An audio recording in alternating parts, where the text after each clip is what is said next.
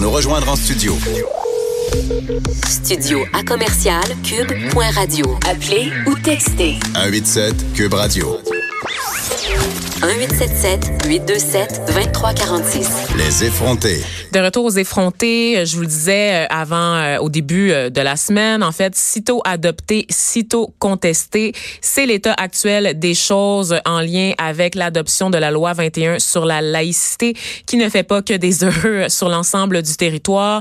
Déjà hier, il y avait une manifestation sur l'île de Montréal pour dénoncer l'adoption de cette loi, qui, je vous le rappelle, fait en sorte que tous les représentants de l'État, donc les policiers, les juges, en incluant les enseignants, ne peuvent pas porter de signes religieux euh, dans le cadre de leur fonction. Évidemment, la loi, dans sa forme actuelle, prévoit une clause grand-père, donc c'est-à-dire que les gens qui ont déjà des signes religieux dans le cadre de leur fonction pourront les conserver. Par contre, une étudiante qui se retrouve à étudier euh, en sciences de l'éducation et qui porte un signe religieux devra faire un choix, soit l'enlever pour obtenir un emploi ou soit carrément réorienter sa carrière. Donc, c'est dans cet esprit qu'on reçoit Chad Salman, euh, avocate qui va nous parler un peu euh, de, de l'état, de ce que ressent la, communauté musulmane et qui va aborder aussi euh, les recours légaux possibles à la suite de l'adoption de la loi. Chad, est-ce que ça va? Oui. Tu, tu m'entends? Oui, super. Bonjour, Chad. Merci d'être avec nous ce matin. Donc, dis-moi, Chad, tu es voilé. Je me permets de le dire en introduction parce que je veux savoir comment tu te sens. Oui, en fait, euh, en effet, euh, je porte euh, le hijab, donc je dirais que c'est le, le, sentiment, il est, il est, il est particulier parce que c'est c'est un ça, ça vient me chercher parce que mon sentiment d'appartenance au Québec est très fort, donc c'est le seul endroit que j'ai connu. Euh, c'est là où est-ce que j'ai, je suis née et euh, j'ai grandi et j'ai l'intention de rester. Donc, euh, c'est, c'est, particulier de se faire limiter dans sa capacité de vouloir contribuer au Québec à, un territoire auquel tu, tu veux contribuer, en fait. Mm-hmm. Et toi, évidemment, tu es avocate, donc je pense que tu pourras conserver là, ton, ton voile dans le cadre de ton travail, mais Comment tu te sens par rapport à celles qui devront faire un choix? Donc, euh, l'État dans la communauté en ce moment, euh, arabo-musulmane, euh, j'imagine que c'est un, c'est une consternation pour vous au lendemain de, la, l'adoption de cette loi-là? Ben en fait, oui, moi je dans le cadre de mes fonctions actuelles, mais il faut pas oublier que les avocats aussi sont touchés. Donc on ne pourra pas obtenir euh, des postes euh, à la fonction publique comme avocat et on est limité par plusieurs postes et de nombreux en fait commissions, tribunal administratif. donc en réalité, ça, ça, ça m'affecte aussi.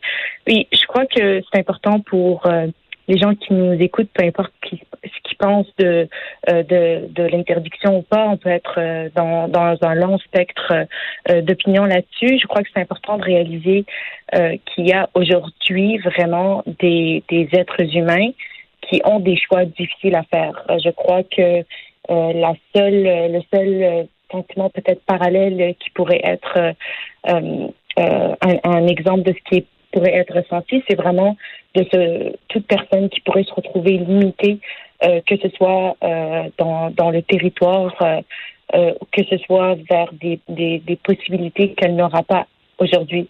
Il, il faut se rappeler qu'il y a pas si longtemps que ça. Moi, je dis il n'y a pas si longtemps que ça parce que 40, 50, 60 ans, c'est pas si longtemps que ça. Il y avait des femmes qui devaient aussi faire des choix similaires. Et ça, c'est une réalité. C'est-à-dire qu'il y avait des femmes qui se disaient, oh, moi, je veux travailler dans ce poste-là, mais je ne pourrais pas, c'est réservé aux hommes. Et d'ailleurs, même aujourd'hui, certains postes quand même sont réservés aux hommes.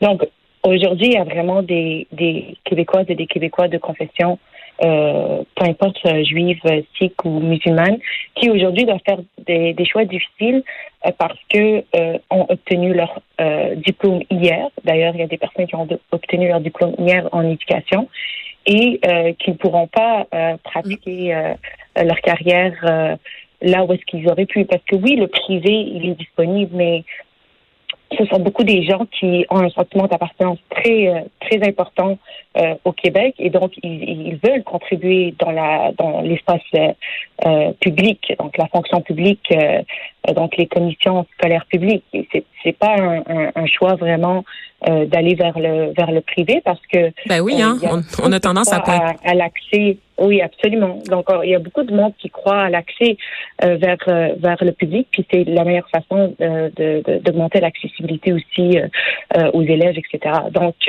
les les gens vraiment qui nous écoutent, s'ils peuvent juste avoir ça en tête, c'est que vraiment ce sont des instruments qui ont des choix à faire et euh, malheureusement, euh, on est face à la situation actuelle. Ben justement, euh, parlant des gens qui nous écoutent, parce que ça réagit fort sur la page Facebook des effrontés, parce que nous, on n'a pas caché notre position aux effrontés en disant que le voile n'est pas un outil d'oppression selon nous. Il y a beaucoup de gens qui disent, ben écoutez, tout ce qu'on demande aux femmes musulmanes, c'est de retirer. Puis là, je dis femmes musulmanes parce qu'on va pas se le cacher là. C'est le débat est vraiment articulé autour de la de, de, de, votre identité à vous là, je ne vois pas personne pointer du doigt des hommes sikhs ou des hommes portant la kippa juive dans la rue. On le sait notamment dans le cas des enseignantes. On vise les personnes qui sont le plus susceptibles de s'intégrer à la société mhm. québécoise et ne pas vivre en ghetto. Donc ça, je l'ai dit. Voilà, c'est sorti. Mhm. Qu'est-ce que tu réponds aux gens qui vous disent, ben là, là, les femmes, si tu veux travailler pour la fonction publique, 9 à 5, tu l'enlèves ton voile, let's go. C'est juste ça qu'on te demande. Tu te, tu toi-même, tu t'exclus toi-même de la société québécoise en refusant d'enlever ton voile de 9 à 5. Qu'est-ce que tu réponds à ces gens-là, Chad? Ben, euh, en fait, déjà, il, faut, il faut réaliser que euh, toutes, toutes les lois internationales, plusieurs lois dans différents pays ont fait ce choix-là de mettre la liberté de conscience et de religion dans un droit fondamental. Puis pourquoi est-ce qu'ils ont fait ce choix-là? Parce que ce choix-là est important pour les individus, pas juste les musulmans et qu'on parle, il faut pas oublier qu'on parle de liberté de, de conscience, ben c'est aussi la liberté de ne pas croire. Donc, c'est exactement la même situation si on, on ne veut pas se retrouver dans un endroit où est-ce qu'on nous oblige à pratiquer une religion. C'est exactement la même chose que se retrouver dans un endroit qu'on nous oblige euh, euh, qu'on nous interdit de, de, de, pratiquer une religion. Donc moi, cette idée de... Puis, puis je reviens aussi à, à, à l'histoire, puis c'est pas seulement une histoire québécoise, c'est l'histoire des femmes à travers le monde, et même aujourd'hui, malheureusement, dans certains pays, qu'il y a des femmes qui doivent faire... Euh, il fut un temps où est-ce que les femmes se déguisaient en hommes, euh, de 9 à 5, vraiment, pour euh, pratiquer, euh, pour faire la carrière qu'elle voulait faire. On, les a vus dans les films, on l'a vu dans, dans l'histoire. Et malheureusement, aujourd'hui, il y a certains pays, y a des femmes qu'il faut qu'ils voilent pour faire leur, leur, travail de 9 à 5.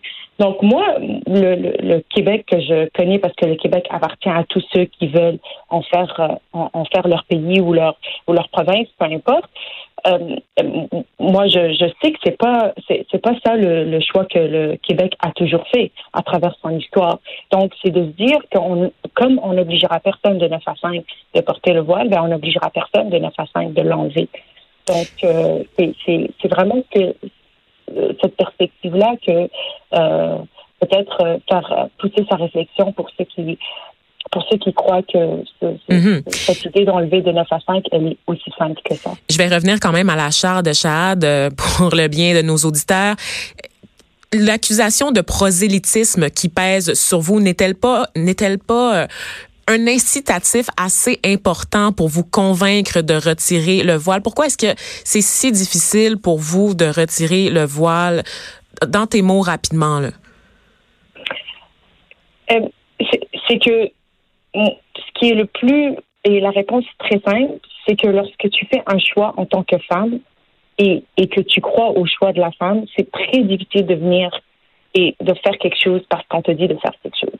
Et je crois qu'il y a plein de personnes qui pourraient se reconnaître dans, dans cette position-là.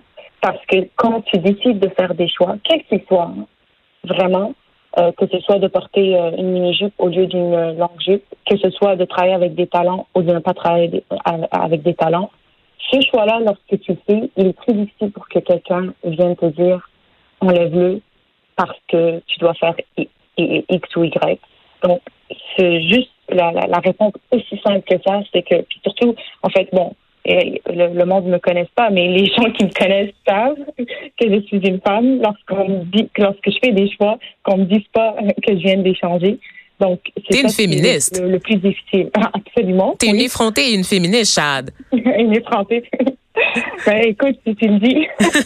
Dis-moi, ma chère, euh, on va poursuivre sur l'aspect légal de la chose. En fait, en terminant, euh, tu es au courant de ce de cette plainte qui a été déposée là, devant les tribunaux euh, par une étudiante euh, qui est justement en sciences de l'éducation en ce moment et qui euh, qui n'aura pas accès à cette clause grand-père parce qu'elle est présentement sur les bancs d'école. Qu'est-ce que tu on sait que c'est appuyé là par l'association canadienne des, des, musulmans canadiens pardon si je me trompe pas parce qu'il y a beaucoup beaucoup évidemment d'organismes qui vont venir baquer cette plainte. Qu'est-ce que tu sais en ce moment de l'organisation de la mobilisation du point de vue légal qui se passe quant à ce dossier en fait, donc, euh, c'est une demande de révision judiciaire, déclaration d'invalidité et demande de sursis provisoire. Donc, c'est vraiment deux demandes. Euh, pour euh, les gens qui nous écoutent, demande de révision judiciaire, déclaration d'invalidité, c'est de déclarer que certains articles de la loi au complet, elle est inopérante, invalide. Dans ce cas-là, c'est l'inconstitutionnalité. Et le deuxième recours qui est euh, joint à ce recours, c'est une demande de sursis provisoire, ce qu'on entend comme injonction communément euh, dans le langage commun. Et euh, à, mon sens, à moins que je me trompe, c'est présentable jeudi. Donc l'injonction, c'est vraiment de dire en attendant qu'un juge se prononce sur le fond, donc sur l'invalidité, il y a des gens qui sont immédiatement affectés, qui vont être empêcher de poursuivre leur carrière et donc euh, euh, il y a un dommage immédiat. Et donc on demande au tribunal de euh, suspendre l'application de, de, de, cette loi, de cette loi-là dans l'immédiat jusqu'à ce qu'un autre tribunal se, se prononce. D'accord. Donc, c'est vraiment deux de, de recours. Et ce, ce recours-là, il est, comme vous dites, mené par euh, une étudiante et appuyé par deux organisations euh, basées euh, sur les droits de la personne. Et là, entre toi et moi, euh, on va terminer là-dessus, Chad. Tu es avocate. On sait que avec toutes les mesures, le gouvernement est majoritaire. Okay, le gouvernement caquiste, ça a été adopté sous le baillon. On sait aussi qu'en raison des tensions entre le Québec et le Canada, le fédéral ne va probablement pas. C'est très, très, très frileux en ce moment. Il y a beaucoup de mécontentement du côté euh, du fédéral, mais c'est très délicat d'intervenir dans ce dossier parce qu'on pourrait menacer l'autonomie du Québec et là, ça serait une crise politique qui ne finirait jamais de finir. Est-ce que c'est réaliste de penser que cette loi-là pourra être renversée devant les tribunaux? Mais je crois que c'est très réaliste parce que le, le, droit, en fait, les arguments qui sont énoncés sont vraiment basés sur la, la, Constitution. Ce sont, euh, on l'a même vu dans les, dans, à, à la commission euh, sur l'étude du projet de loi 21, il y a beaucoup de euh, avocats, de juristes, de profs euh, très euh, spécialisés dans le domaine qui ont dit que les arguments existent. Bon, à la fin, comme tout dossier euh, devant les tribunaux, est-ce que ça va passer même si les arguments sont forts? Il reste qu'il reste une incertitude face euh, aux arguments qui vont être présentés devant le tribunal. Mais moi, je crois que ce qui est important, c'est c'est de dire, bon, on, on, on, a fait le choix de la démocratie, c'est-à-dire qu'on a un pouvoir euh, exécutif, législatif et, et judiciaire. Et donc là, on est rendu à, au pouvoir judiciaire qui, lui, va devoir euh, trancher euh, cette question-là éventuellement, donc incessamment pour le, ce qui est de l'injonction et éventuellement. Ça ira à la Cour suprême sans doute euh, sur la question de la, de la déclaration d'invalidité parce que euh, en fait euh, notre notre droit est fait euh, est fait ainsi le système est fait ainsi. Je crois que c'est important que que les, les, citoyennes et les citoyens pensent plutôt à comment est-ce que on peut aller vers l'autre et continuer à comprendre l'autre laisser le judiciaire faire son faire, travail. faire son chemin.